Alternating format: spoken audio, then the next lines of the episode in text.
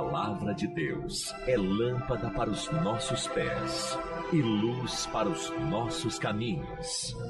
Ela nos traz ânimo e fortalece o espírito.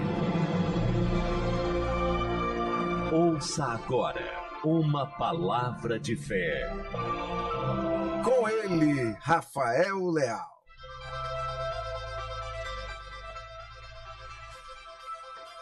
Amém, glória a Deus. É, antes de iniciar essa palavra, eu só queria né, deixar um alô, um abraço especial para minha mãe que tá ouvindo. Eu esqueci de falar agora há pouco. Obrigado, mãe. Te amo, viu? A senhora é uma bênção na minha vida. Qual é o nome dela? Dona Ana Cláudia, Dona... missionária Ana Cláudia. Missionária Ana Cláudia. Deus abençoe sua vida grandemente. A senhora gerou um grande homem de Deus. Amém. Glória a Deus. Então, a palavra que eu quero compartilhar com você, eu já antecipei, né? Vamos, eu quero falar sobre promessas, mas não falar só sobre as promessas, porque eu acredito que para que as promessas se realizem na nossa vida, a gente precisa se posicionar. Né? Deus, ele é, tem até uma, uma, frase muito interessante, né? para a gente honrar os princípios para que Deus cumpra as promessas. E eu queria ler um texto que está no livro de de Êxodo, capítulo 3, versículo 7, que diz assim: Então o Senhor continuou. Isso é Deus falando com Moisés. Certamente vi a aflição do meu povo que está no Egito, e ouvi o seu clamor por causa dos seus feitores. Conheço o sofrimento do meu povo, por isso desci a fim de livrá-lo das mãos dos egípcios, para fazê-lo sair daquela terra e levá-lo para uma terra boa e ampla, terra que mana leite e mel. O lugar do cananeu, do eteu, do amorreu, do ferezeu, do eveu e do jebuseu. Versículo 11. Então Moisés perguntou a Deus: Quem sou eu para ir a Faraó e tirar do Egito os filhos de Israel? Aí Deus responde: Eu estarei com você e este será o sinal que eu enviei. Depois que você tiver tirado o povo do Egito, vocês adorarão a Deus neste monte. Agora eu quero levar você, querido ouvinte, ao livro, mesmo livro de Êxodo, capítulo 4, versículo 8. E diz assim, ó: O Senhor continuou dizendo: Se eles não acreditarem em você, nem atenderem à evidência do primeiro sinal, talvez acreditarão na evidência do segundo. Se eles ainda não acreditarem mediante esses dois sinais, nem ouvirem o que você disser, pegue um pouco de água do rio e derrame na terra seca, e a água que você pegou do rio se transformará em sangue sobre a terra.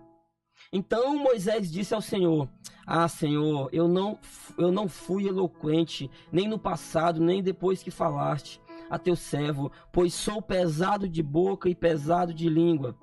Então o Senhor respondeu: Quem fez a boca do homem? Ou quem faz o mudo, ou o surdo, ou o que vê, ou o cego? Não sou eu, o Senhor?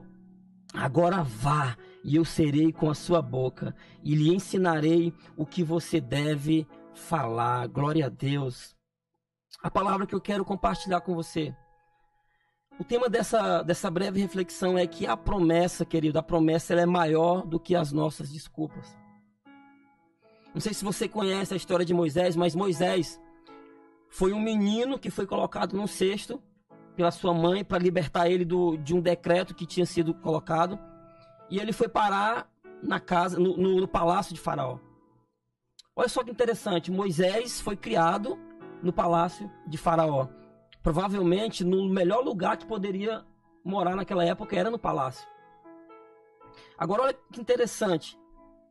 A primeira coisa que eu aprendo com a história de Moisés é que alguém que está sendo criado no melhor ambiente, alguém que foi criado num ambiente que talvez muitas pessoas queriam lá, mas chegou um determinado momento que a identidade dele falou mais alto. O DNA dele começou a gritar: esse lugar não é o lugar que você deve estar. Eu tenho algo muito maior para fazer na sua vida. Cara, isso é muito poderoso, sabe? De repente você que está ouvindo essa mensagem agora, você está de repente como Moisés estava, em um lugar talvez o melhor lugar do mundo, mas você sente que esse não é o seu lugar.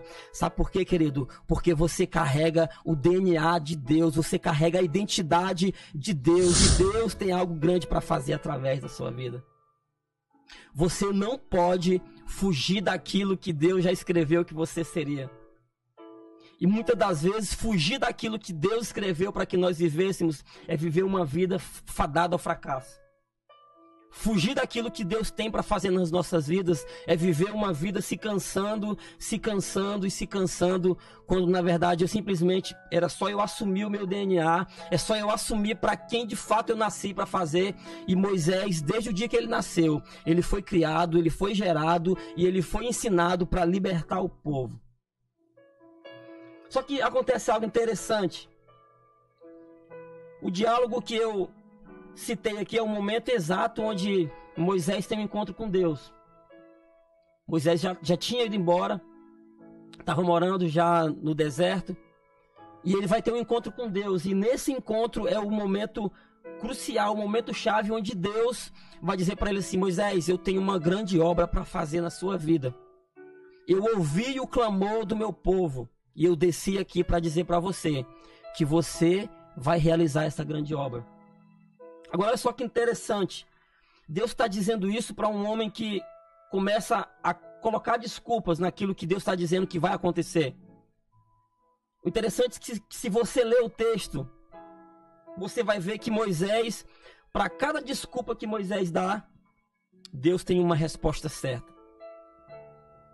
Para cada tentativa de Moisés de dizer assim, Deus, eu não posso, Deus disse, você pode. Sabe, você que está ouvindo essa mensagem, de repente Deus está falando com você nesse exato momento. Deus está te chamando para uma grande obra. Deus tem chamado você para salvar a tua família. Deus tem chamado você para salvar o teu casamento. Deus tem te chamado para salvar as pessoas que te cercam. Você está inventando e criando desculpas quando você simplesmente poderia entender o, o propósito pelo qual você foi criado. Querido, é menos doloroso encarar a realidade, é menos doloroso vestir a minha identidade, encarar que eu fui criado para viver o propósito de Deus e não o meu. Só que olha só que interessante, eu não estou aqui para colocar a culpa em Moisés. E nem muito menos dizer que Moisés é culpado por se sentir incapaz diante de algo tão grandioso. Se olharmos de um ponto de vista bem analítico, vamos acabar percebendo que nós temos mais coisas em comum com Moisés do que imaginamos. Você que está ouvindo, você já passou pelo que Moisés passou nesse texto que eu acabei de ler? Se vê diante de um grande desafio, onde você olha para si e pensa: eu não posso realizar isso sozinho, eu não vou conseguir realizar isso sozinho. Mas eu tenho uma notícia para te dar. Você não precisa realizar isso sozinho. Você não pode realizar isso sozinho. Deus vai fazer com que você consiga realizar isso. Seja mais forte, querido, do que a sua melhor desculpa. Para cada desculpa que você criar, Deus já tem uma solução para te entregar. Mas eu gosto também, pastor, de olhar para essa história e olhar para a atitude de Moisés e aprender com outro ponto de vista. Por outro lado, a impotência pode ser um fator essencial para Deus realizar aquilo que eu não posso. A impotência muitas das vezes é uma forma de eu dizer assim: Deus, eu não consigo fazer isso, eu não dou conta de fazer isso, mas eu acredito que o Senhor pode fazer isso, eu acredito que o Senhor pode fazer isso. É interessante porque quando eu assumo que eu sou impotente naquilo que eu não consigo fazer, é para a gente entender que é porque quem tem que fazer é Deus e a glória tem que ser dele.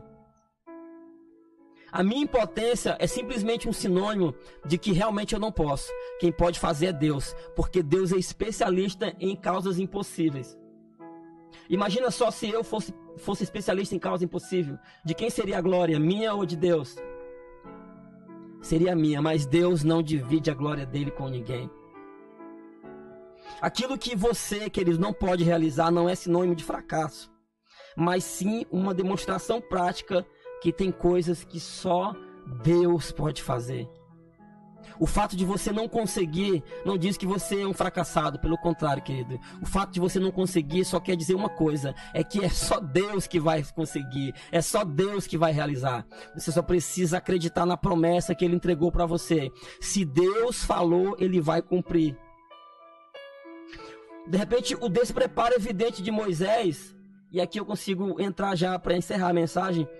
O despreparo evidente no texto de Moisés é um fator crucial para ele depender exclusivamente da ação de Deus. Que poderoso, cara. Sabe, muitas das vezes a gente acha que tem que ser na força do nosso braço. Você, querido ouvinte, que está ouvindo essa mensagem, de repente você agora está pensando em uma situação que você está vivendo, que ela não se resolve. Você insiste na força do seu braço e ela não é resolvida. Mas deixa eu te dizer algo. Você não precisa resolver ela na força do seu braço. Você tem um Deus poderoso, grandioso, maravilhoso, que só precisa ouvir de você. Deus, eu entrego nas tuas mãos, porque eu creio que o Senhor pode, porque eu creio que o Senhor faz, porque eu creio que o Senhor realiza aquilo que o Senhor cumpre. Deixa eu te falar uma coisa, de repente, o que você chama de despreparo, Deus chama de dependência. O que você chama de incapacidade, Deus chama de uma ótima oportunidade dele mostrar a glória dele através da sua vida. O que você chama de impossível, Deus chama de eu sou especialista em resolver causas impossíveis. Eu sou o Deus das impossibilidades. Eu sou o Deus do Gênesis até o Apocalipse que realizou milagres, que abriu o mar vermelho, que fez todas as coisas por amor a você. Aleluia. Para finalizar, a recompensa de quem acredita na promessa é viver na terra prometida. Eu acredito que viver as promessas de Deus é só uma consequência do meu relacionamento com Deus. Eu não posso viver uma vida pautada esperando simplesmente a promessa. Eu preciso entender que eu preciso realizar os princípios. Eu preciso cumprir os, os princípios para viver as promessas. Deixa eu te dizer uma coisa. De repente, cumprir os, os princípios é simplesmente você reconhecer que você não pode, mas que Deus pode. É você reconhecer que você está debaixo de uma palavra poderosa, a palavra do Deus vivo, do Deus poderoso. E querido, se Ele falou, Ele vai fazer. Se ele disse que vai realizar, é porque ele vai realizar.